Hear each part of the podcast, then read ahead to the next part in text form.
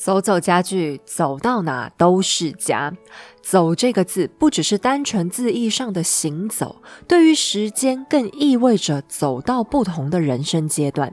台湾原生品牌走走家具想带给大家的就是这种温暖与熟悉的存在和陪伴。走走强调美感与实用，简单重复组装，容易搬运和环保。设计概念更荣获二零一七年国际设计大奖 IF 与红点双奖肯定。现在是品牌六周年庆的时刻，邀请你也一起共享盛举。从居家的每一天开始，小小的改变就能带来耳目一新的气息。就让坚强又温暖的走走家具陪伴你体验人生接下来每一个重要的时刻吧。Hello，大家好，我是黑走，欢迎来到时间的女儿，和我一起听八卦聊历史。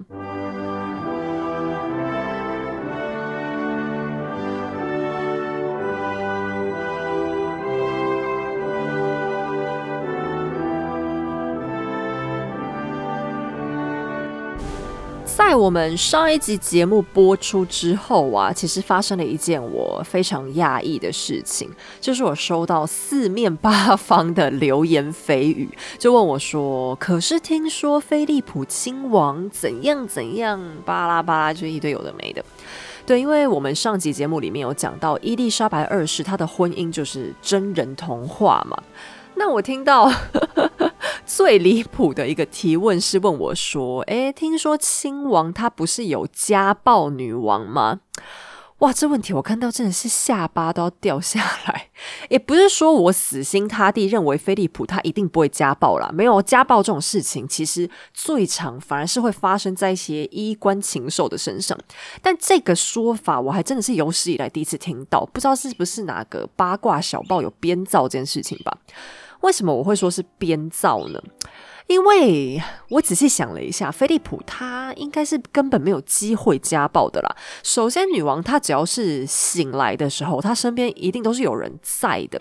就算她旁边没有家人、没有访客，也一定会有仆从是待在那边，随时听候传唤。那亲王打女王这种事情，他们难道不会去制止吗？怎么可能？他们大概才刚吵起来，我觉得就有人去介入了。那他们晚上睡觉时间，宫廷的房间配置也是比较难提供施暴条件的啦。其实他们两个夫妻晚上是没有睡在同一个房间的哦。以前这个是贵族他们家庭的标配吧，就夫妻两个都会住在隔壁间，然后中间共用的那道墙上面会有一个门。那想要想要想要联络感情的时候，就会直接走那道门就好。那这种设计它是考量到每个人的睡眠习惯多少会不一样嘛？比方有些人会。打呼、踢被子，甚至是把把把腿压在人家肚子上什么的。那为了大家都可以舒服的睡，所以实际上就寝就是在床上睡觉的那个房间是干脆让他们分开的。所以，假如他们真的吵架起争执，到真的状况很激烈的话，女王就只要逃走，然后把门锁上就好了。哎，而且他们房间是蛮大的，哎，那女王的卧室，如果你有大概看到那照片的话，会发现说还蛮空旷的。亲王要要可以打到人，我觉得是比较有点难度的啦。好了，但是我觉得这件事情也是显示出王室他们在二十世纪、二十一世纪遇到的难题啦。就是现代媒体有时候真的是可以非常的恶质，什么样的屁话、什么样完全不合逻辑的事情，都是可以乱讲乱传的。那英国人也很妙，其实他们大部分都知道这些八卦媒体是胡说八道、胡言乱语的。可是直到今天。呃，在就算电子媒体已经很活跃的情况下，他们街头卖那种乱七八糟的小报，销量都还是有，因为他们就忍不住想看，边骂边看，然后边觉得不合理，但又边觉得很津津有味。那再怎么讲，你看完以后，多多少少还是会吸收，然后相信其中的内容吧。好，这就是人类的本性嘛，大家多少都会想听别人那些没营养的屁事。之前也有科学研究发现说，讲别人的八卦其实也是促进群体生活很重要的一种行为啦。好，也是啊，不然我们这节目怎么开到现在的嘛？嗯，好，但当然我也没有要粉饰太平，就是说为了维护我们节目打造出来的真人童话故事，去假装伊丽莎白和菲利普的婚姻和家庭是很完美的。确实在他们刚结婚的前四年，也就是女王登基之前的日子，尽管王储的责任已经很沉重，但菲利普他还勉强算得上是自由的，可以说那是他们最接近完美婚姻的时间段了。曾经有一些问题，他们在刚结婚的时候几乎逃避似的没有去面对。但伊丽莎白在成为女王以后，情况就不允许有这么多的模糊空间了。那我们要先来厘清一个前提：其实，在伊丽莎白二世之前，英国历代女王的私生活都是不太好过的，特别是在维多利亚之前的三位。玛丽一世是政治联姻，老公对她很冷淡，还生不出小孩。伊丽莎白一世以当代标准来讲，算得上是母胎单身，男朋友交了一大堆，但终究没结婚。玛丽二世她身体不太好，所以虽然结了婚，但还是没小孩。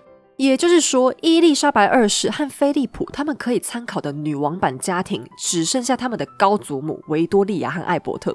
在伊丽莎白二世刚登基的时候，他就面临了一道超高难度的送命题，那就是他的家族以后该叫什么名字。好，我们现在都很习惯知道英国的王室就是叫温莎王朝嘛，而且我们都觉得这是一个很自然而然的事情，对吧？啊，因为就是女王家祖传下来的嘛。但是按照欧洲各国的惯例，一旦女王结婚，他们生下来的孩子还是要跟丈夫姓，所以王朝在他们的下一代开始也会改名。在维多利亚女王身上，英国王室就由原本的汉诺威家族改成了艾伯特家的萨克森科堡哥达。也是基于这个原因，菲利普他本来还挺有把握自己也能享有这个待遇，谁知道他那所剩不多的亲戚里竟然出了个猪队友，那就是他的小舅舅缅甸蒙巴顿伯爵。伯爵他老人家向来对菲利普不错，可是他在乔治六世刚驾崩几天之后，就到处得意洋洋的讲：从今往后，英国就是蒙巴顿王朝的天下了。伯爵是个颇有野心的粗人，没错，但其实他人不坏，就是有时候讲话太直接。可是这话说出来，一传十，十传百，一时之间迅速惹毛了王室的三位女性。包含当时还在世的玛丽王太后、女王的妈妈伊丽莎白王太后，还有女王自己。为了表达对爸爸的忠诚，女王决定：哎，我偏偏不要改变王朝的名字，将来我的孩子们也都要姓温莎就好，蒙巴顿形同不存在。而这个想法也获得了首相丘吉尔还有当时内阁的支持。那伊丽莎白她没有意识到。他这样的决定其实对菲利普带来了很严重的伤害了。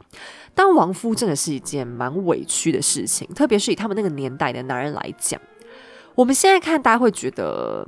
呃，菲利普有这种想望，有这种企图，有一种很大男人的心态作祟，甚至会觉得说他这个人好像在占便宜，因为确实嘛，王朝是你老婆家传下来的，你这样想不是好像好像很有贪念，好像你一开始就是在瞄准这件事情一样。可是我要提醒。这一件事情发生的时候已经是六七十年前的事情了，我们真的不能用现代的价值观来看了。菲利普对这件事情的结果很受伤，我在猜他可能本来就有一种自己很像是入赘的感觉吧。那现在这个姓氏问题就又让他觉得雪上加霜，所以他就跟朋友抱怨，说自己是全英国孩子唯一不准跟自己姓的男人，我就跟个该死的阿米巴原虫一样。然后缅甸蒙巴顿伯爵呢，他还接着到处公开臭骂丘吉尔，说一定是丘吉尔逼女王的，一定是丘吉尔他他他他针对我伯爵。好，那为什么蒙巴顿伯爵会觉得首相有这种想法呢？在这边我们要先来穿插一件国际大事。在二战结束之后，缅甸蒙巴顿伯爵他的下一份工作是被派驻到印度当总督。可是战后，全世界的政治局势都改变了。西方国家此时发现，他们在消灭纳粹之后，最重要的下一波任务是要遏制共产主义扩散。可是亚洲的情况已经快要失控了。中国、越南、北韩到处都是共产党，所以蒙巴顿伯爵他也很担心，假如他们不赶快放印度自由，那共产党很快就会过来吸收他们。反正按照世界局势，印度它独立也是迟早的事情，不如我们英国做个好人，帮他们好好独立，将来分手之后，哎，至少我们还能当朋友嘛。所以在蒙巴顿伯爵的居中协调之下，印度独立，甚至他们还终于跟巴基斯坦分开，大致解决了他们内部长期存在的印度教和伊斯兰教激化问题。然后蒙巴顿伯爵还亲自帮印度当说客，劝说当地的土邦，让他们不要也跑去独立，而是加入印度，成为一个大国。那什么是土邦呢？你把它想成是亚洲版本的贵族领主就好。每一个在印度这块次大陆上面的酋长都是各自统治的。现在他们也通通被劝说加入印度共和国。那你也不要觉得说，诶，蒙巴顿他听起来人好好，怎么这么善良？这其实也是因应英国要拉拢亚洲的策略。那如果你是要拉拢人家的话，当然是印度势力范围可以越大越好啊，不然将来呃，你可能还要各个击破去跟每一个土邦的酋长谈这些合作嘛，那这样多累啊！只是说伯爵他在操作上来讲还算是比较负责一点啦，就没有对人家喊一句说，哎，恭喜独立，加油，然后跑掉。而且伯爵这样的做法确实也是比较顺应趋势的。那当然，这整个过程是很曲折的啦。印度人他们当时也是很拼命的在努力争取，其中最有名的就是圣雄甘地发起的不合作运动等等。蒙巴顿伯爵他算得上是很识时务，干脆跟甘地当好朋友，一起讨论决定印度独立的方向。直到今天，印度和英国都保持还不错的关系，印度也一直都还留在大英国协之内。可是有一个人却因此很不高兴啊，那就是英国首相丘吉尔。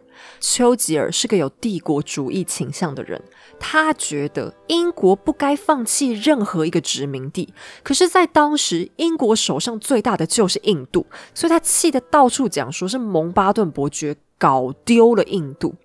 那他这个讲法，嗯，到底是不是事实？我觉得也见仁见智啦。因为，因为就算伯爵他不这样做，我想也只是把印度搞得对英国充满怨气吧。那或许到最后双方的结果就是撕破脸。但是，反正呃，当时英国内部也不是只有丘吉尔这样想了，很多人都挺一厢情愿的这么认为。然后呢，内阁也认为。伯爵在帮助印度独立的过程当中展现出来的思想太新潮、太前卫，怕他会影响到菲利普，然后进而也影响到女王，所以就一直非常提防他。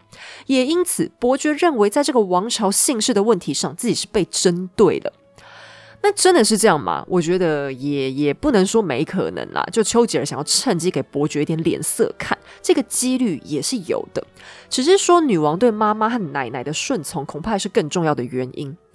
不过讲到这里，我要讲一个呃，之前我好像跟你们提过，我觉得很有趣的事情，就是想要特别说一下西方文化当中一件怪事。就是你没有发现吗？他们到今天哦，就是现在二十一世纪二零二二年，right now。哎，他们的女生都还在灌夫姓哎，这作为一个台湾女生来讲，我觉得这件事情真是荒唐可笑都不行。我每次听他们在那边喊什么女权女权，就觉得很 ridiculous。你们不是应该要先推动取消灌夫姓这件事情吗？哦，结婚之后你嫁出去的女儿泼出去的水啊，连原本的姓氏都被盖掉哎，你从此对外就是一般的人在认识你的时候是。没有办法从你的姓名当中知道你真正的家族来源是什么，我我真的是非常不能理解，现在西方在喊性别平权的那些人脑袋在想什么？就不要一直在一些影视作品上大做文章，可不可以先把一些我觉得很根本关键性的事物做一些划时代的改革呢？那可是，所以你也可以想象，菲利普他为什么会觉得委屈啦？因为他也知道不可能去要求女王冠夫姓嘛，他倒是没有提出过这么这么这么超过的要求。可是现在他连小孩都不准跟他姓，这是完全打破西方他们传统的家族做法。那家族姓是没改，小孩不跟他姓，他现在一定是觉得超级委屈的。可是大家不要误会哦，菲利普他并不是一个每天吵吵嚷嚷的抱怨精，然后也不是一个很有权利欲，为了想要展现自己手腕强硬的人。他其实，在婚姻当中主动做了很多的妥协，他也很快就意识到自己的角色必须要有所转换。他唯一可以参考的对象是以前的艾伯特亲王，可是同时他又不能完全参考艾伯特亲王，毕竟他已经是呃一百多年前的人了嘛。你再去参考他，你不是显得你这个人很 L K K 吗？诶，现在小孩你们还听得懂 L K K 是什么意思吗？我刚刚讲出口的瞬间，都觉得我自己好 L K K。好了。回到正题，好，但菲利普他甚至没有在自己的称呼上面来跟老婆或者是首相他们多啰嗦，而是说他非常安于岳父赐给他的爱丁堡公爵，并且他也并没有想要老婆公开册封他官方王夫，也就是 King Consort 的这个头衔。他认为这个名词很过时又很官腔官调，虽然听起来好像比较有地位，可是他压根也不在意这件事情。那我自己是不认为菲利普在姓氏问题上是想要故意占老婆娘家的便宜啦，因为我们不要忘了，他原本是根本没有姓氏的，蒙巴顿是他外公家的姓，所以他这时候感觉还更像是在争一口气。但很可惜，他没争成。这件事情后来成为他们夫妻早期最大的裂痕，女王也非常的后悔。她说当时实在太年轻，没能顾虑到这样做伤了老公的心。但菲利普他就一边抱怨，一边还是在静静的工作了。其实王夫这样的角色对他来讲真的是很困难的，因为他必须要足够低调，不能抢去老婆太多的风采。甚至他的儿子因为是王储，等到年纪稍微再大一点之后，他在公开场合都必须要礼让儿子优先。可是同时，他又不能太过低调，不然大众就会认为是不是他和女王的婚姻有问题，所以还是要适时的露面。而菲利普本身的个性又是比较活泼外向的，所以像王夫这样需要高度谨慎拿捏又非常压抑的工作，真的让他适应的很辛苦。那我这边也要先停下来讲一下女王他们的夫妻关系，因为这件事情我也是几乎快要被问爆了。呃，这主要是呃，菲利普他后来被扯出很多新山色的丑闻嘛，包含说他他他七十年来有外遇对象高达两位数，还有私生子，还去参加一个很放荡的星期四俱乐部。然后呃，很多报章杂志来说，女王很伤心、很愤怒，结婚六十周年的时候。还威胁亲王，你再不断光，就给我试试看，他才比较收敛。好，等等等等。呃，我现在呢，必须要先重新介绍一下英国小报这个东西的存在。那你一定想说，哎，就报章杂志，台湾难道没报纸吗？我们也是有自己的媒体，好不好？可是，在英国的这一种独特的媒体，会跟我们接下来的故事产生非常大的影响。就是他们对王室后来发生很多问题，其实真正的症结点就是这个东西。那我之所以要特别介绍，是你感觉报纸都一样，但实际上英国的这种小报和我们观念里面的报章媒体是不太一样的东西。其实你说到八卦新闻这种东西，全世界每个国家是一定都有的啦。可是，在英国，它是一个特别特别泛滥，而且到了很恶毒的现象。我们在之前有一集介绍过书的历史，就曾经讲过，有一种大众刊物在英国叫做 Penny Dreadful，因为基层群众的休闲需要，就演化成一种英国独有的次文化。而英国的八卦小报，也就是在同样的背景之下发展出来的东西，而且他们还接着成长为一头变态又扭曲的巨兽。那为什么叫小报呢？因为打从一开始，这些刊物就不是什么正经玩意儿。有别于《泰晤士报》这种严谨的老牌报纸，小报他们连印刷尺寸的版面都是更小的。而当我们在近十年来开始反思假新闻和恶质媒体带风向的伤害时，英国他们早在几十年前就饱受恶质媒体的肆虐。其中比较出名的，包含《太阳报》《每日邮报》《世界新闻报》《每日新报》《镜报》，这些都是榜上有名的恶劣刊物。所有名流只要听到他们的大名，就会瑟瑟发抖。这些报纸派出来的狗仔，随时有可能突然开始凌迟你。当我们还在对以前一周刊的新山色皱眉头的时候，对英国人来说，那种程度的八卦爆料根本不够看。小报他们最擅长的是捏造、窃听、偷拍等等非法行为，后来搞得一些大报也忍不住诱惑，跟着沉沦。其中恶名昭彰的世界新闻报，他们原本明明也是全国性的大报，可是最后也一起腐烂，还曾经被抓到一次窃听了四千位名人的手机，还为了抢到众所瞩目的社会案件独家新闻，竟然害进被绑架肉票的手机里窃听语音讯息，甚至他们担心手机的存量满了，新讯息会进不来，就偷偷删掉了旧档案，误导警方以为被害人还活着。老天有眼，现在世界新闻报已经被告到倒闭，可是其他媒体还是肆无忌惮的继续伤害社会。而受到影响的不只是公众人物，英国政治也非常严重的被带风向。为了吸引读者，媒体经常会刊登极度偏激、扭曲的文章。例如《每日邮报》因为脱欧立场不同，竟然大肆恶意宣传其中一位负责法官的性向，宣称其为公开的同性恋，完全罔顾个人隐私。《太阳报》还曾经把难民比喻为蟑螂。而英国政府不是没有想过要对付他们，原本政府打算成立一个委员会出手整顿报业，谁知小报立刻揪出主管机关部长的婚外情丑闻，逼他下台。杀鸡儆猴之下，其他官员戒慎恐惧，导致相关法案至今都还没通过。可以说，为了报纸的销售，英国狗仔就是刺探隐私的绝顶高手。英国王室成员许多都因为媒体活在恐惧之中。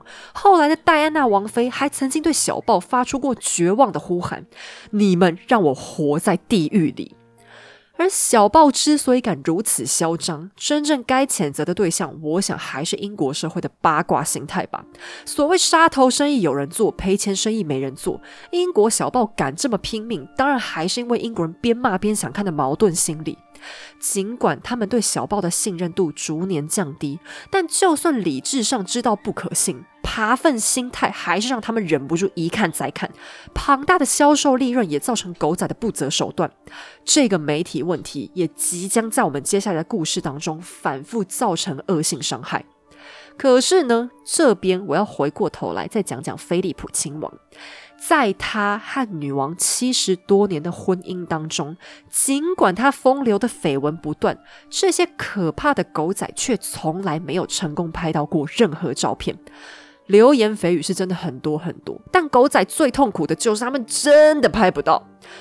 那这世界上本来就从来都不缺阴谋论者嘛，所以文字叙述讲的很夸张的故事，还是会有人相信。于是亲王的另外一件事迹就又被拿来大肆宣扬，那就是他常年固定参加的一个团体，在伦敦上流社会的许多贵族男性，每个礼拜四都会集体在家庭和社交活动当中缺席。他们会去到一个秘密的地方，干一些秘密的事情。这个聚会就被称作星期四俱乐部。根据八卦小报，会员在里面干的尽是些下流勾当，娱乐内容包含脱衣舞娘、芭蕾琳娜、高级应招女、女演员、名酒雪茄、来自真情异兽的美食等等。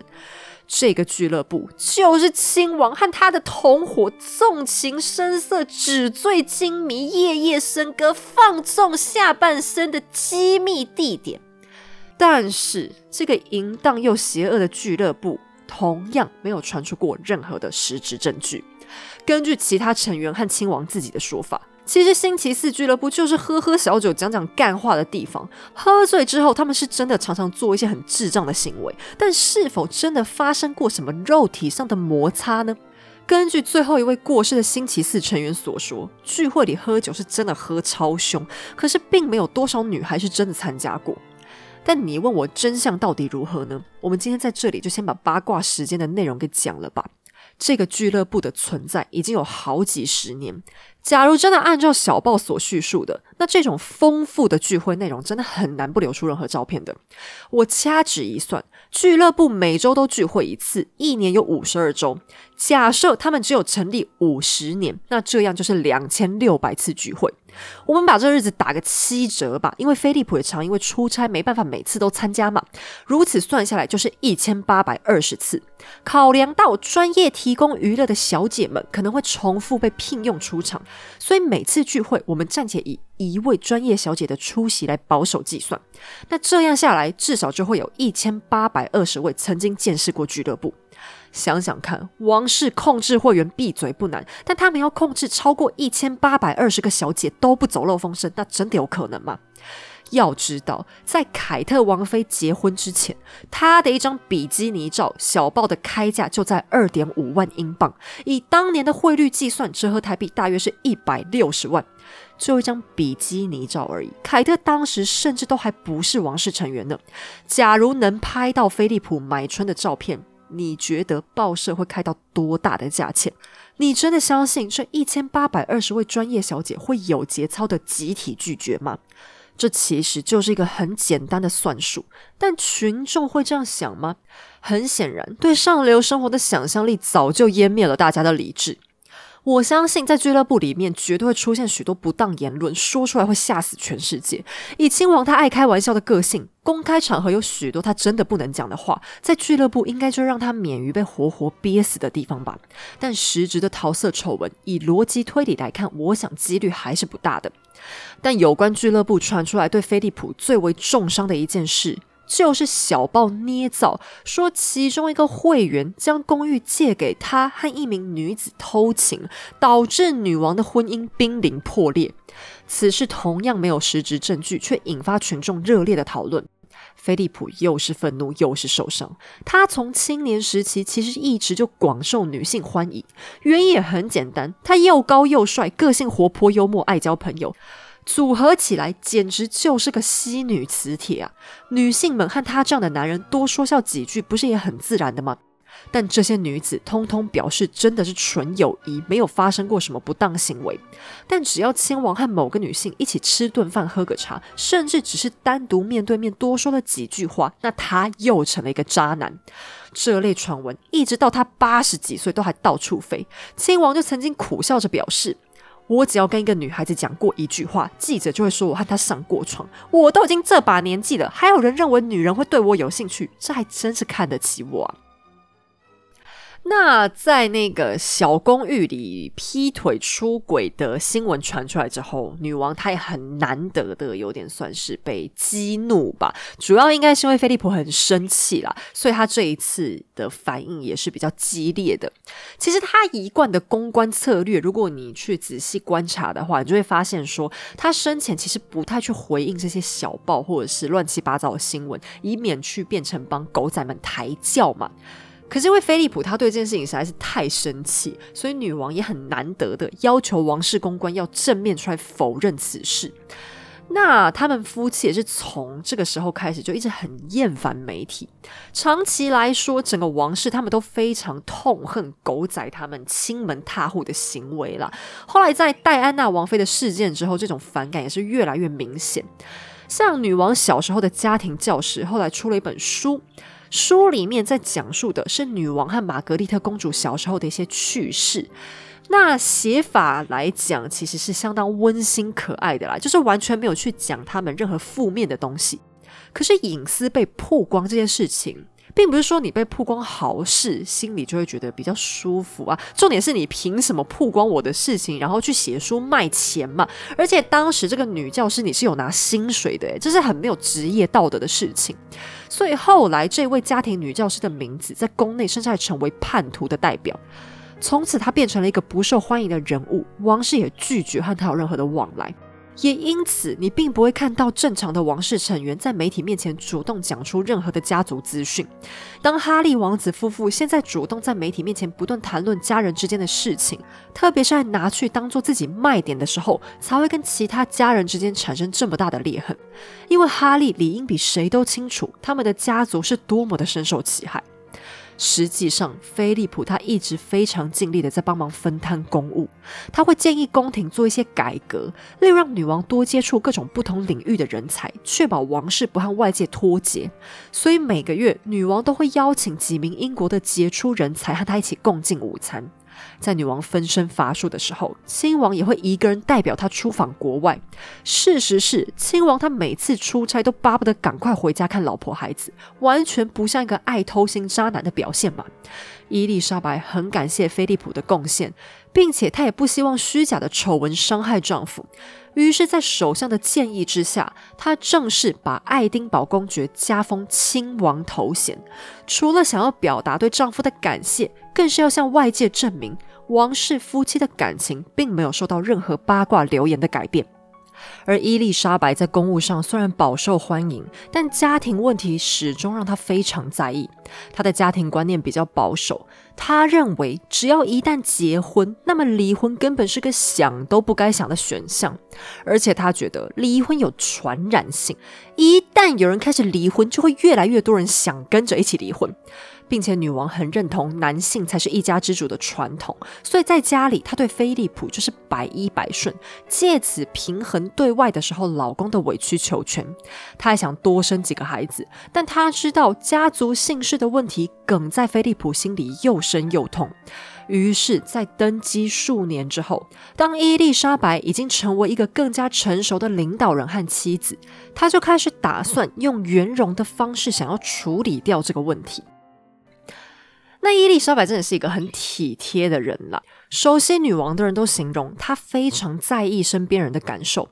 你如果有机会和她面对面，就算只是聊天喝个茶，那她也会很希望尽量让你能舒舒服服的放松。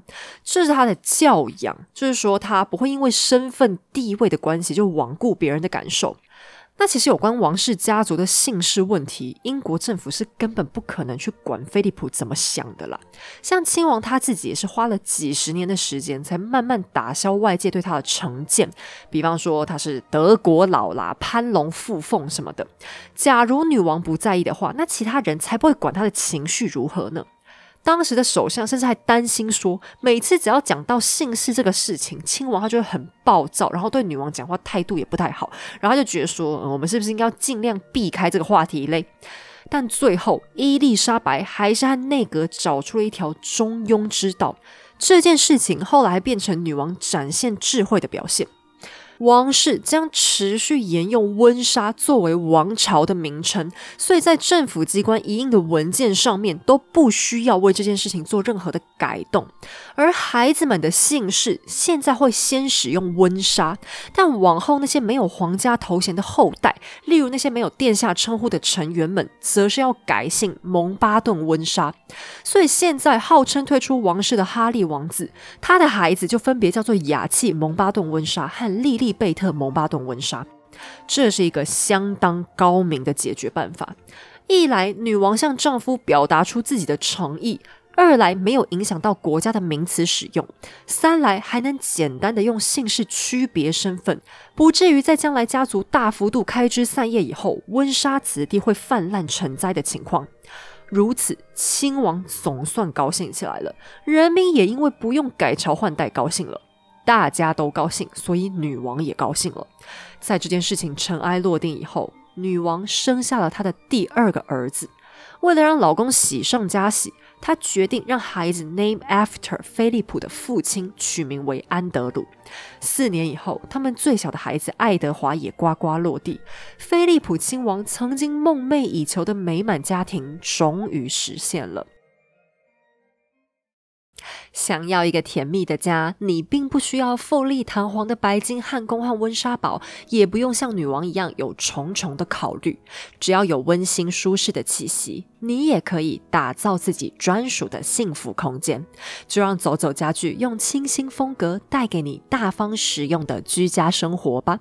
走走家具采用全桦木打造的实木甲板，由欧洲进口的原木料，透过多重加压交叠工法，化身更加坚固耐用的板材。不怕潮湿虫蛀，从林口到阳明山，从北海岸到鹅銮鼻，台湾多变的温度和湿度，走走家具都能游刃有余。品牌的用料通过欧盟一万等级甲醛测试，让你的全家人都可以放心大口呼吸。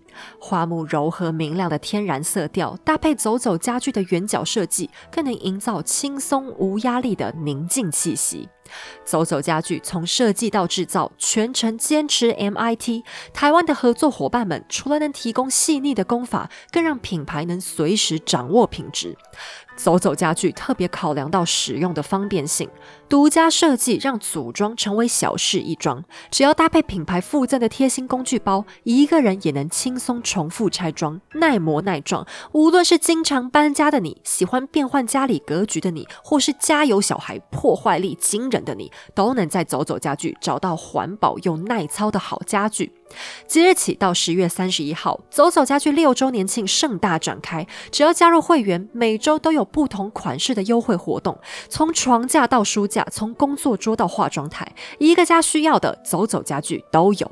周年庆期间推出满额折现活动，还有超值好礼限量送给你。十二月三十一号前结账输入时间的女儿粉丝独家优惠码 DOT 两百，再享满两千送两百。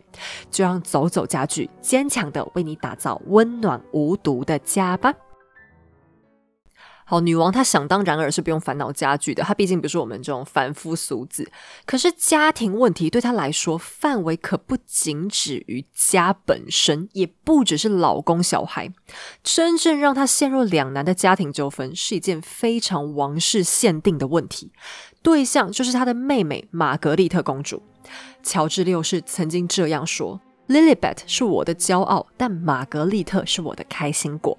和女王相比，公主从小就过着更没有拘束的生活。她和女王长得很相像，都是当代出名的美女，但她身上更有一种活泼灵巧的气息，五官也更加的精致。据说国际女神奥黛丽·赫本赢得奥斯卡的电影《罗马假期》就是以她为女主角的蓝本。姐姐伊丽莎白天生自带稳重端庄，是最好的王位继承人。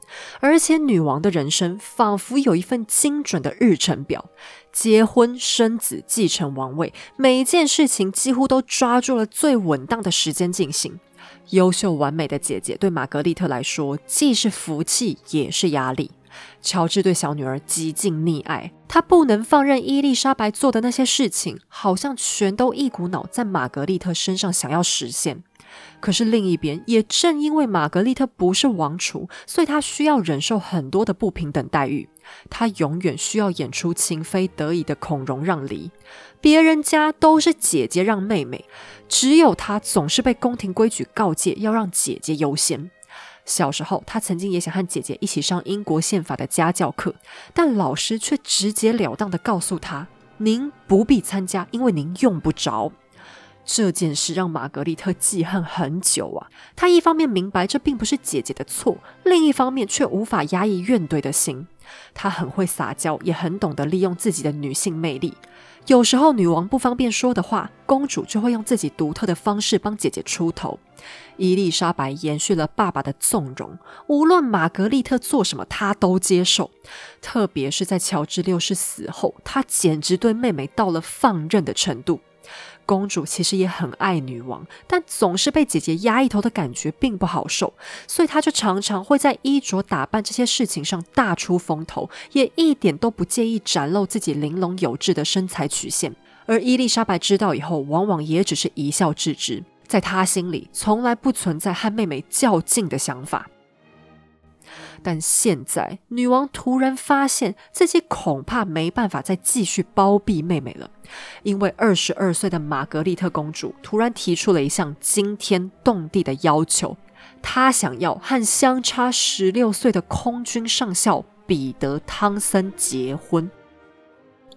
好，我这样形容可能会让你以为这一次婚姻的问题是不是出在年龄差距太大？毕竟差了十六岁，嗯，在以前讲起来，汤森几乎都可以当玛格丽特的爸爸了。但没有了，在他们那个年代，其实贵族婚姻差这么多岁，并不是很离奇的事情。这是现代人比较会反对家人结婚的理由。我必须要先介绍一下汤森这个人。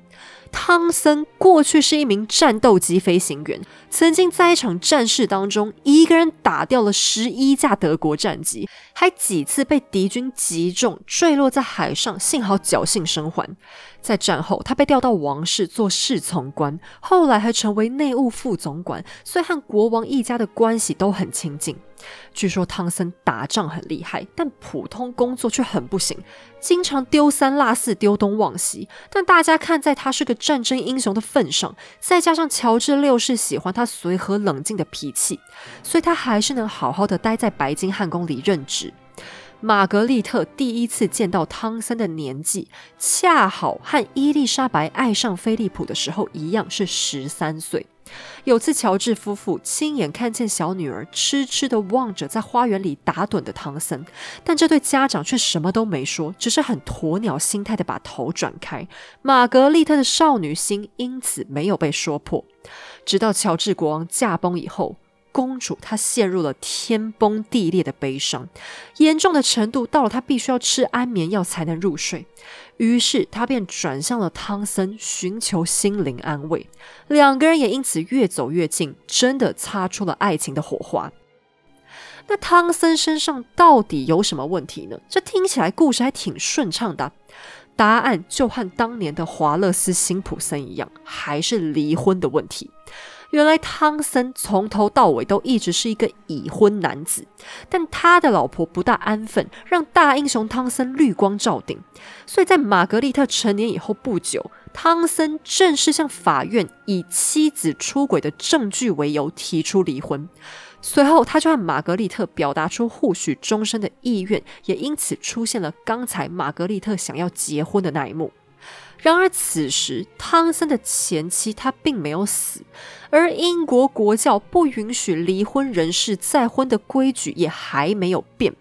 虽然汤森在离婚案件当中被视为无辜的一方，但教规也并没有因此比较宽容。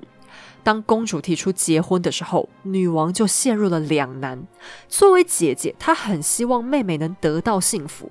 特别是她自己已经拥有了真爱菲利普，她当然也希望妹妹能一样幸福。可是作为英国国教的领导人，他不能违背教规。当年爱德华八世捅出的篓子历历在目。玛格丽特虽然不是女王，但此时的她还是王位第三顺位的继承人。假如女王不小心全家遭逢大难，她依然有可能成为下一任元首。那英国国教神圣的婚姻原则，岂不是要被新上任的女王给打破了吗？好，那这边也要特别说明一下，英国王室的核心成员从古到今，婚姻嫁娶都不是他们自己说了算的，他们没办法去搞什么私奔，除非你是认真想要脱离王室，然后也不在乎什么金钱补贴。玛格丽特的状况是，她的婚姻必须要先获得女王姐姐的认可。假如女王不认可，她就必须要等到二十五岁以后，把婚约提交给国会通过才行。那现在显然女王没办法同意嘛，于是玛格丽特这时候竟然有了一个误解。就是帮他分析法律的这个官员，大概表达有点问题吧，也或者说是公主她在自欺欺人。她以为现在她如果硬要结婚，那的确就是在为难姐姐，没错。可是只要等到她二十五岁，就可以获得自由结婚的权利了。不知怎的，官员完全没有传达到国会必须同意的这个关键手续。但总之，事情暂时平息了下来。首相丘吉尔非常着急啊，因为他很害怕从前爱德华八世的闹剧会再次上演嘛。于是他很明确的把丑话讲在前面：假如公主坚持要嫁给唐森，那就必须放弃继承权，离开王室，没钱没津贴，没得讨论。但他多少还是抱着一丝希望来建议女王：不然我们先把汤森调走好了，让公主好一段时间看不到他，因为玛格丽特公主给人家的感觉比较爱玩。搞不好就这样远距离个一两年，两个人的情分就真的冲淡了呢。那女王就想说：“好了，也对，因为一方面刚好可以确定一下妹妹到底是冲昏了头还是真爱嘛，所以她就把汤森给外派到比利时去。”其实离婚人士在当时的上流社会是非常没身价的，就算是无辜的一方也一样，甚至在比较盛大的社交场合都会拒绝让离婚人士参加。再加上女王自己也很讨厌人家离过婚，所以她也希望妹妹不要贸贸然的嫁给汤森。好，那到这个时候，女王的家庭问题可以先暂时松一口气。可是这段时间，首相丘吉尔他就准备毕业啦。丘吉尔对伊丽莎白来讲，她是一个很重要的角色，因为她是女王的第一任首相嘛。这个时候，女王她对政治还比较青涩，对事情的决断力是也还比较犹豫的时候。而丘吉尔本来对女王是抱持着一种怀疑的态度，毕竟她是一个女孩子，然后又年轻漂漂亮亮的。对丘吉尔这种政治老手来讲，的确会有一些疑虑。可是很快的，他们两个倒是相处的很不错。那英国首相他们有一个惯例，就是他们每一个礼拜都会和女王固定碰面。这个碰面是他们两个人真的是 one by one 哦，旁边人都不知道他们聊了什么，就真的是把房间门关起来在里面密谈。那真的只有这个时候，女王旁边是呃不会有其他的外人的啊，反正有什么事情首首相他都会负责吧。那他和丘吉尔这对君臣很快就发现说，哎，对方还蛮好聊的嘛。房间外面的人还常常会被吓一跳，因为他们两个人在里面就会一起突然大爆笑。你看他们两个的照片，可能会觉得说，哎，怎么可能呢？因为他们俩看起来外表都是还蛮严肃的类型。不过女王其实私底下是一个很幽默的人啦，据说她还会常常模仿一些政治人物讲话或者走路什么的。菲利普还会常被她笑歪。可是她跟丘吉尔拿来破冰的话题其实是赛马。女王她是一个马术高手，跟她合作过的专家都说，假如伊丽莎白不当女王的话，完全可以当一个驯马师。她的程度是那种非常专业，而且天生就和马很合拍的人。而丘吉尔是英国贵族出身，对马当然也是很感兴趣的，所以两个人很快就处得很融洽。而丘吉尔对女王是非常关键的角色，因为当时的世界局势正处于一种很尴尬的情况。那就是冷战。那冷战是很可怕的啦。你看，夫妻之间不怕吵架，不怕拍桌子，最怕就是冷战。国家之间也一样。此时纳粹已经倒台了，但西方国家发现他们新一轮的对手又出现了，那就是在二战当中和他们并肩作战的共产党苏联。苏联现在势力做大，民主阵营就开始会抖啦。那到底什么叫冷战呢？就是疑似随时都会开战，但又总是没有战。就好比夫妻之间，两个人明明闹得非常不愉快，但是也没有人想要先撕破脸，对对方大吼大叫一番。两个人之间僵持不下，陷入僵局。可是冷战呢？其实只是西方他们和苏联并没有直接的对战啦。可是其他州的国家在这段时间是非常倒霉的。这两个阵营比较低级，不想在自己家院子里打架，就跑去别人家里打，其中就包含大家耳熟能详的越战、韩战、古巴战争、国共内战等等。好，老实跟你们讲，这段历史也是我读书的时候最不擅长的，因为这是比较现代史，然后又充满了一大堆名词、年份都背不起来，所以我现在呢，其实硬着头皮想要跟你们勉强解释一下情况。那如果你们想要知道细节，嗯，我建议你们可以考虑去听一下吉利丽人，或者说直接去私讯问他们家 Podcaster 达米安。总之呢，我并不是这方面的专家。假如你收听的人是个专家的话，呃，maybe 对这一段。历史可以给我一些其他的看法，也说不定。但总之呢，反正西方和苏联他们在冷战期间并没有正面交战，都跑去别人家打，或者是在背后支持人家打，打得满目疮痍。那冷战比较明确的开端呢，是美国总统杜鲁门提出了一项主张。自由的人民若正在抵抗少数武装分子或外来势力征服之意图，那美国的政策就必须要支持他们。这一段话是为杜鲁门主义。美国和俄罗斯从此就开始纠团战队。最可怕的是，双方还展开了浩大的军备竞赛。赛什么呢？普通的枪炮弹药现在已经满足不了双方了，他们要塞更猛一点的，那就是核子武器。接着，他们又从地球站到外太空，美国和苏联都在拼命要发射火箭。那当然，这些比较危险的事情都是在女王上任之后的好几十年间逐渐发生的啦，也并不是集中在她刚上台的时候。只是冷战让全世界都陷入了一种新局面，那就是到底要不要打呢？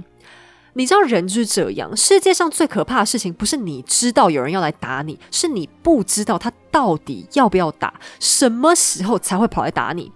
假如确定要打，那你就赶快去买安全帽、买防弹衣、买保险、买买折凳、买棍子，准备要反击，或者是你更有钱一点，就可以请打手来帮忙嘛。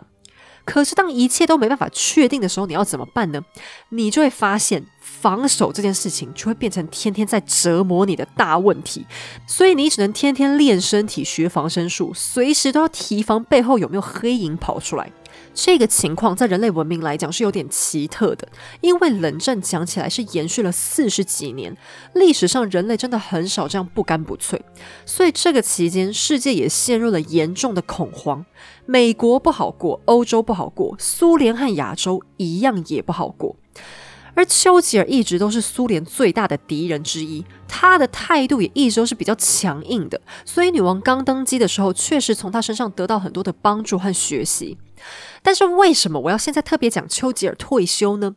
因为他的下一任首相艾登是一个倒霉男子，他老婆也外遇了，夫妻之间早就没有感情，而艾登偏偏喜欢上了丘吉尔的侄女，于是他诉请离婚，并且作为无辜的一方重新和丘吉尔小姐再婚。作为一个政治人物，离婚可以算得上是丑闻了。但当时的群众却比较同情艾登，他的再婚也普遍受到群众的认可。教会的出版刊物上还因此大大的叹气，说现在真是世风日下，人心不古啊！哎，离婚竟然都可以得到支持哎。而艾登的上任也给了玛格丽特公主一线曙光。公主想啊，人家首相离婚再娶都可以了，首相呢？那我一个小公主跟汤森的事情，应该也可以迎刃而解吧？没错，这段英国和比利时的远距离恋爱竟然成功了。玛格丽特和姐姐当年一样情比金坚，依然渴望嫁给汤森，但公主她却选择性的忘记，首相本来就只负责政治，宗教问题本来就是王室你们自己的问题嘛。一转眼，公主的二十五岁生日就过了，所以她再次提出自己的婚约申请，一时之间引起了轩然大波。倒霉的首相艾登陷入两难，公主的处境他很同情也很理解，但国会又不是只有他首相一个人说了算，其他人都非常激烈的表示。不行，绝对不行！他们不接受公主，要么放弃婚约，要么就放弃王室津贴去做平民夫妻。从今往后，连她和汤森的孩子都必须是平头百姓。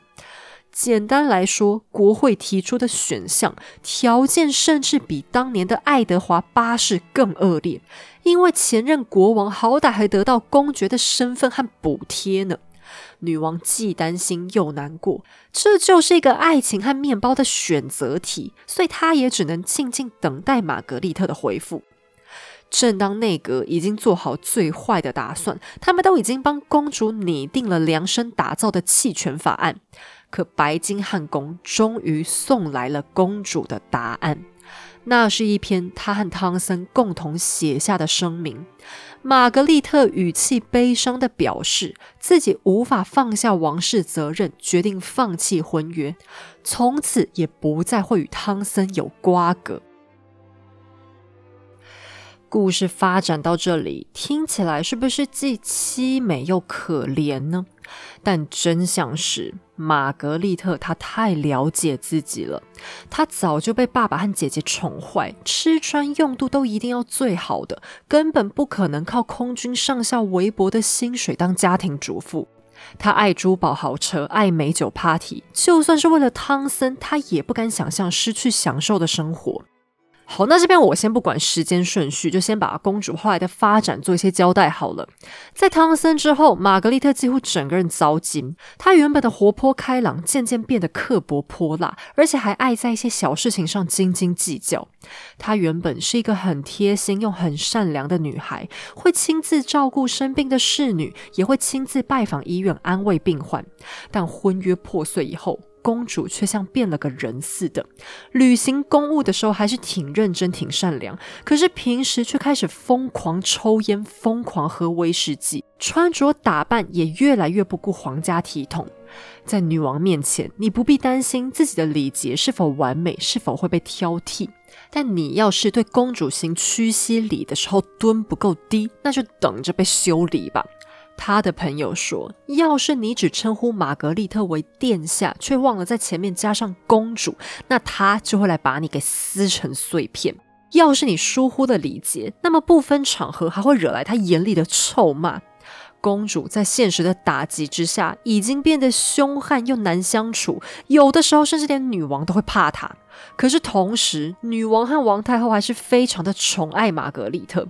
有一次，客人很惊讶的看到王太后在家里的电视看到一半，公主却直接走过来把节目给转走。午餐会的时候，她还会不顾妈妈的颜面，当众批评妈妈挑的菜色很不怎么样。而王太后却只是笑笑的对朋友说：“没关系，我都习惯了。”在女王登基十周年的庆典上，公主竟然在活动开始以后一个小时才姗姗来迟，而女王一样是一笑而过，惹得其他人倒是愤愤不平。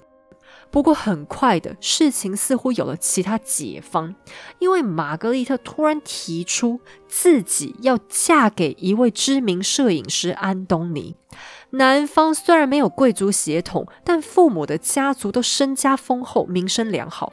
安东尼自己也又高又帅，幽默风趣，出色的摄影才华更是让他在上流社会已经打出了一片天。最重要的是，安东尼他没结过婚。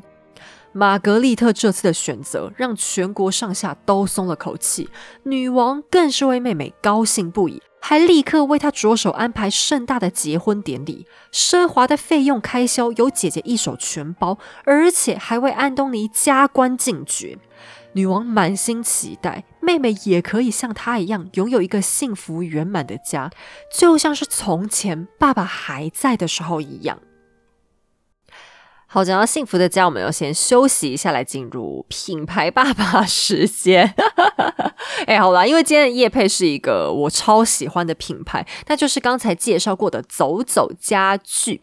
哎，其实我一直很想搬家，因为其实我现在住的地方本来是被我们当做一个暂时的居所而已。因为我和神队友当初想说，可以先随便租个地方住，这样就可以比较方便，能认真找个喜欢的房子。可是没想到中间就因为各种事情阴错阳差，耽搁了好几年，最近才又开始认真思考要搬家这件事。但是呢，在等待期间，我们就会常常想象以后家里要做成什么样子。我在看到走走家具的照片之后，就觉得，哎，就是这个色调，这个色调就是我喜欢的那个色调，因为它就是走一个很明亮又很干净的风格。那我是很喜欢木头的人啦，就我不太喜欢那些一般呃碎木压出来然后再贴皮的家具，除了会怕潮湿以后变形之外，主要是我觉得那个手感不是很好，敲起来很空虚。然后我以前买那种贴皮家具有一个不太好的经验是，就比方说我手上有个东西可能掉下去的话，很容易会把桌面砸出一些凹洞。好，我就是一个比较粗手大脚的人。那我跟神队友的观念一直都觉得说，我们如果有新家的话，不会想要那一种很厉害、很花大钱的装潢，可是家具要买好一点的，就不要去将就那种很便宜但质感很一般的东西。哎，好了，其实贴皮的压合板家具现在其实常常也蛮卖很贵，那我何必呢？我干嘛不干脆买更舒服，然后感觉更好一点的呢？但走走家具，他们让我觉得关键是在他们的 CP 值很高，因为它的板材我有亲手去摸过、敲过，它真的是非常扎实的原木做的。只是它是把原木再加工，让木头的纤维可以交错，然后合在一起就可以更坚固。但一般原木的家具会比较麻烦的地方就是要保养，不然像有时候你咖啡打翻、茶打翻会容易变色。可是走走家具，他们考量到人类放松生活的需求，所以在特殊处理过。过之后就比较不会有这些麻烦，特别像你们家里有小孩的话，你怎么可能不打翻东西啊？假如你用原木家具的话，真的会很想哭。走走他们的好处是完全考量到真正的实用性，所以在打扫收纳的规划上也一起有设计进去了。像他们沙发床架下面都是让吸尘器可以很方便进去打扫的，然后沙发的布套也都可以拆下来洗。那我最喜欢他们的品相是工作桌还有架子。那个桌子虽然叫工作桌，但它也是可以并起来一起变成餐桌。所以你在买回家以后，它可以变化的用法也很多。比方说你现在的家可能比较适合当餐桌用，可是将来如果有小孩或者是搬家环境格局改变以后，也可以分拆出来当其他的用途。那它的高度跟桌面拿来当书桌也是非常刚好的。然后他们的架子啊，我觉得很猛，因为我去展示间看的时候，他们那个展间刚好是一个共享厨房，在跟走走家具合作，我就看他们在一个架子上放了七个铸铁锅跟陶锅，而是同时放在个架子上，我还特别数了一下，因为那种锅子，你如果在煮饭的人都知道，真的是超级重，如果是一般普通板材的架子，会很容易变形。可是那七个锅子真的放的非常稳固，我还偷偷伸手去摇摇看，真的是纹丝不动。而且走走，他们所有的家具设计都圆角，像如果家里有小朋友的人就会很适合，这样撞到的时候比较不会受伤。那我自己真的是比较粗枝大叶的人了，假如我以后搬家的话，应该会真的考虑买他们家的架子跟书桌来用吧。那走走他们的设计很有巧思，不管是桌椅还是床架，都可以有很多不同组合搭配的用法。比方说，可以额外搭配一些抽屉、篮子、布帘等等，用法很多元。哦，他们家床架也蛮厉害的，像它的双人床架是可以分拆成两个单人床，然后你也可以另外加购存放棉被的大抽屉，这对小家庭来说就很有弹性的空间。那我觉得走走他们有个很好的地方，就是他们的家具款式尺寸非常多。像我们有时候租屋的空间都不是很大，收纳也会比较麻烦。可是他们真的有各种尺寸都可以配合，而且又很好安装。它不像有些平价家具，号称可以自己装，就根本难得跟机械工程一样，好吗？那根本我之前曾经为了装一个床头柜，真的是一个很小的床头柜，结果我一个人花了四个小时。还煮不完，最后还请我爸来帮忙才把它煮掉。走走他们的东西，真的是女生一个人住也不用担心说会弄不动或者煮不起来。哎，连我这个弱鸡看完之后觉得 OK，所以大家一定也可以。好了，真的推荐给大家。而且他们有很多专门帮小朋友设计的东西，爸妈都不用担心会弄坏，因为阿姨我现场各种拖拉，然后搓磨过，我觉得应该都没问题。除非你家小孩是歌姬啦，走走他们真的是小家庭的好朋友啦。我觉得不管是小夫妻或者是小朋友还比较小的家庭，如果用走走家具的话，你的变化空间真的都很大。好啦，那就祝大家可以买到合心意的好家具哦。好，我们接下来继续回到玛格丽特的故事里。她她她当然是不用烦恼家具，可是她的问题比家具 严重多了。因为在他优雅的婚礼上，有经验的长辈们虽然嘴上没说，内心却纷纷为玛格丽特担忧了起来。表面上看起来，他和安东尼的确非常匹配，但真正让玛格丽特答应结婚的关键，是远方传来了汤森要和一名少女再婚的消息。公主在接到通知以后，第二天就立刻向姐姐提出了结婚的想法。这实在不得不让人怀疑，究竟是时机凑巧，还是公主自暴自弃的结果呢？事实证明，这个观点绝对不是杞人忧天。他们两人才结婚十年，夫妻关系就濒临破裂。归根究底，他们终究不是对方心上的唯一。安东尼原本就是个风流公子，甚至有传言说他是双性恋。婚前不但和女孩子交友广阔，对男性也一样关系混乱。在有了孩子以后，她没撑过几年就固态复萌。而玛格丽特岂是忍气吞声的女人？为了王室颜面，她努力演出婚姻美满的假象，甚至连女王和王太后都不知道她的婚姻真相。但公主的朋友可不鼓励她委屈，于是就介绍了一位贵族男子给她认识。两个人很快干柴烈火送作对。安东尼自己明明也不是什么贞洁好男人，却对此怒火中烧。公主更倒霉的是，她居然被偷拍到穿着泳装和小王调情的照片，被安东尼拿来大肆张扬。他俨然站在道德的制高点自居，但其实安东尼的外遇才是家常便饭。但一来她不是公主。二来，他是个男人，外遇只会被看作是人之常情，所以很容易就能利用社会舆论的力量打击玛格丽特。最后，公主的感情生活以可怕的混乱告终，她陷入了难堪的离婚，情人更行为失序，搞到进了精神病院，最后还又琵琶别抱。聪明的安东尼操纵媒体，把玛格丽特单方面塑造成放荡脱轨的泼妇，婚姻破裂，小孩受伤，王室颜面无光，责任都在他。我安东尼可是王室忠诚的拥护者啊！好，那安东尼绝对不是王室外来成员当中最后一个玩弄媒体对付家族成员的人。王室之所以痛恨媒体，就是在于不管攻击他们的人是谁，都一定可以获得关注甚至赞同，但他们自己却受限于种种规矩，不见得能够还击。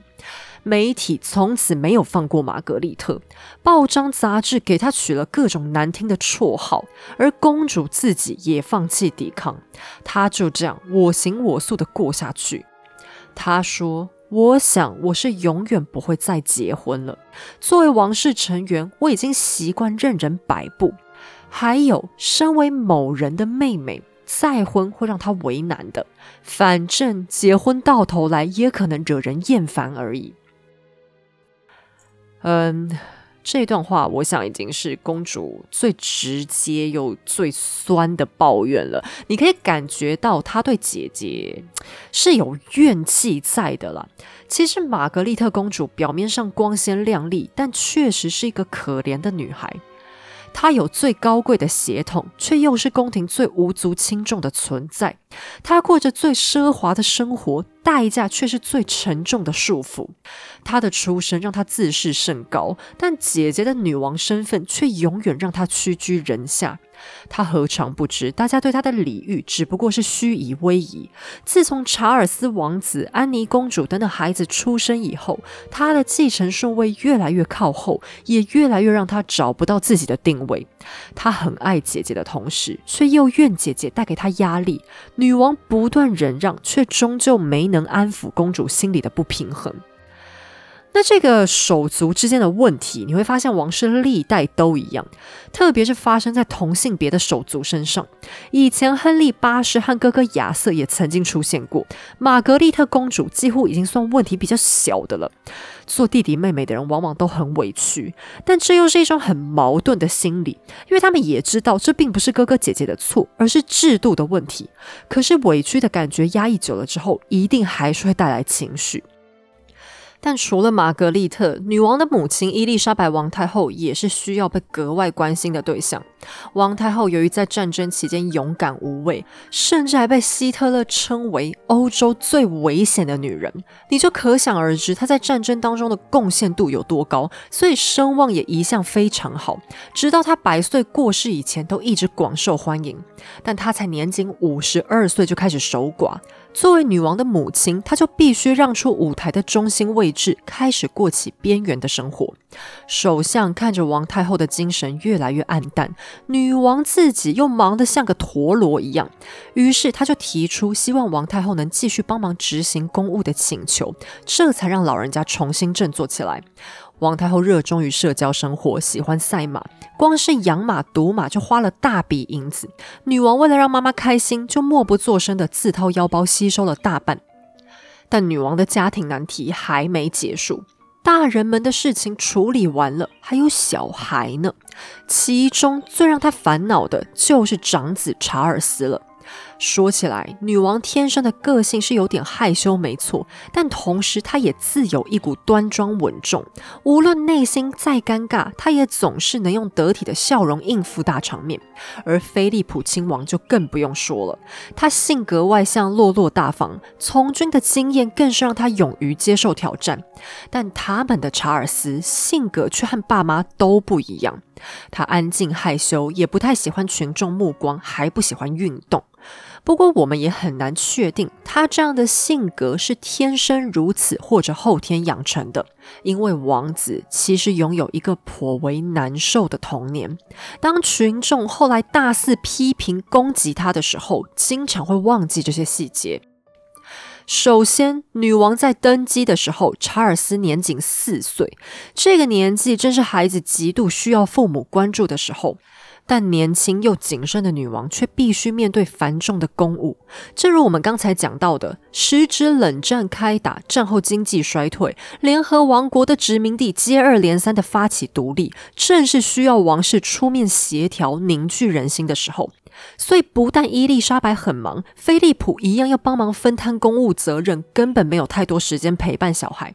女王加冕完成之后，就开始进行一项重大任务，那就是出访大英国协所有的成员国，以至于孩子们很难见到父母。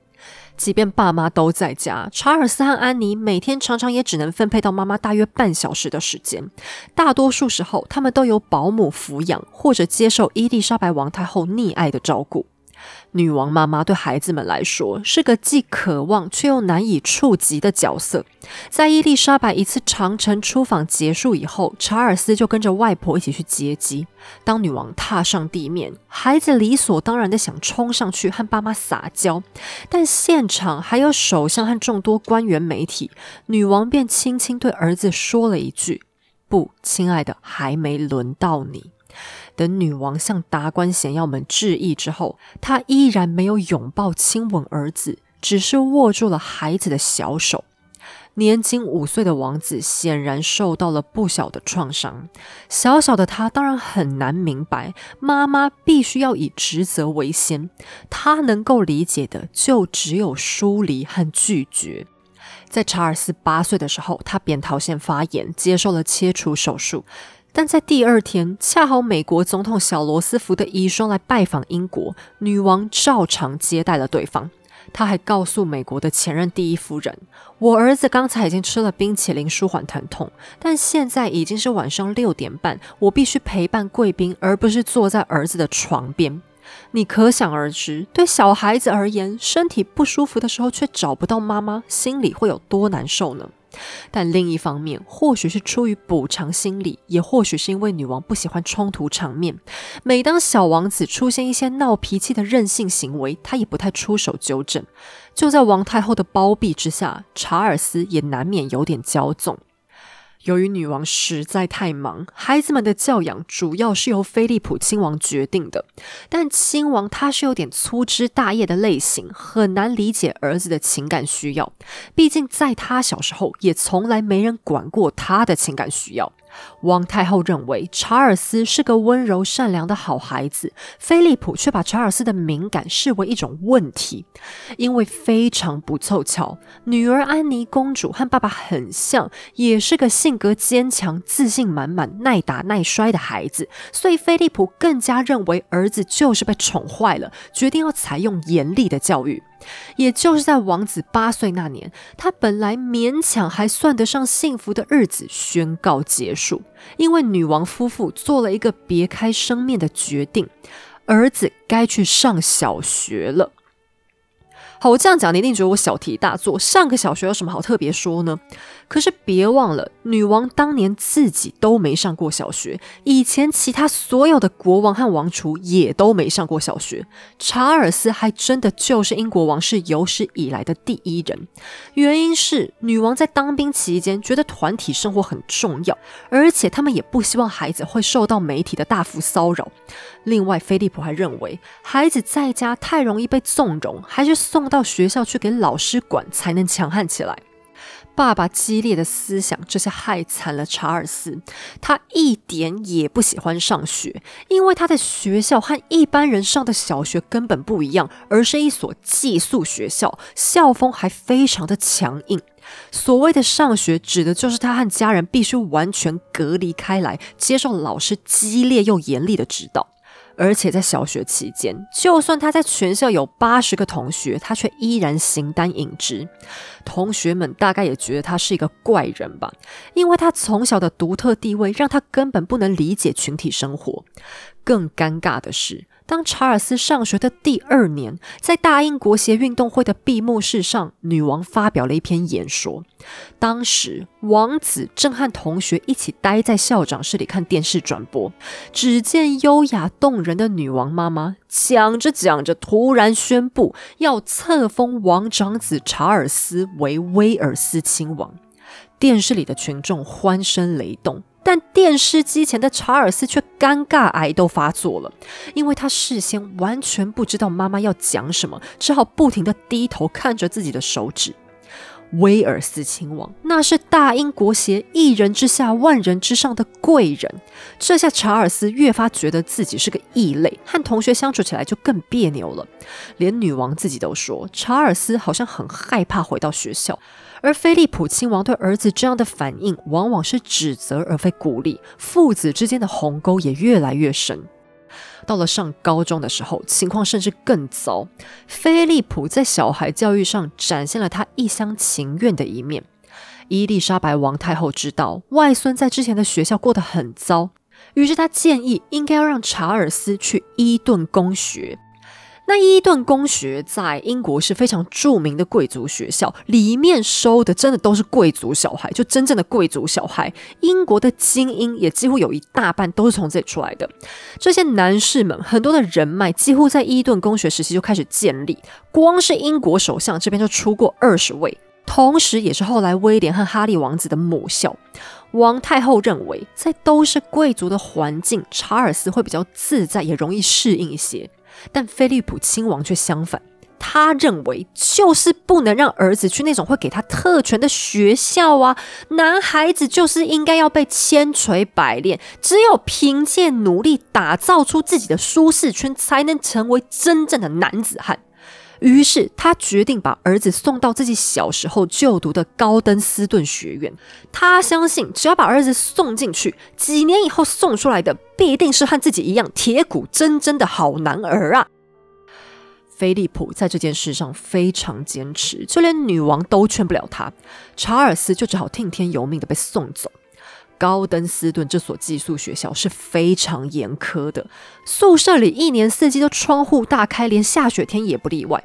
在寒冷的大冬天，学生依然要洗冷水澡、穿短裤，一大早还要起来晨跑。但这些肉体的苦难都不是最严重的，真正的折磨是查尔斯受到的霸凌。由于他身材微胖，又有一对招风耳，再加上性格内向，所以他的外貌经常遭到同学无情的讥笑。校园恶霸对他一口一个胖子的喊，宿舍室友会拿拖鞋和枕头丢他，甚至突然朝他冲过去把他撞倒。但老师们知道以后也不做任何反应。据王子的同窗说，这所学校一点也不适合温和的查尔斯，但他还是从来都不抱怨，不哭不闹，也从不反击。这段经历后来被王子称之为坐牢，唯有放假的时候，他才能逃难似的奔向外婆身边，接受王太后全心全意的同情和安慰。说起来，查尔斯的学习成果并不差。后来，他还考进剑桥大学的圣三一学院。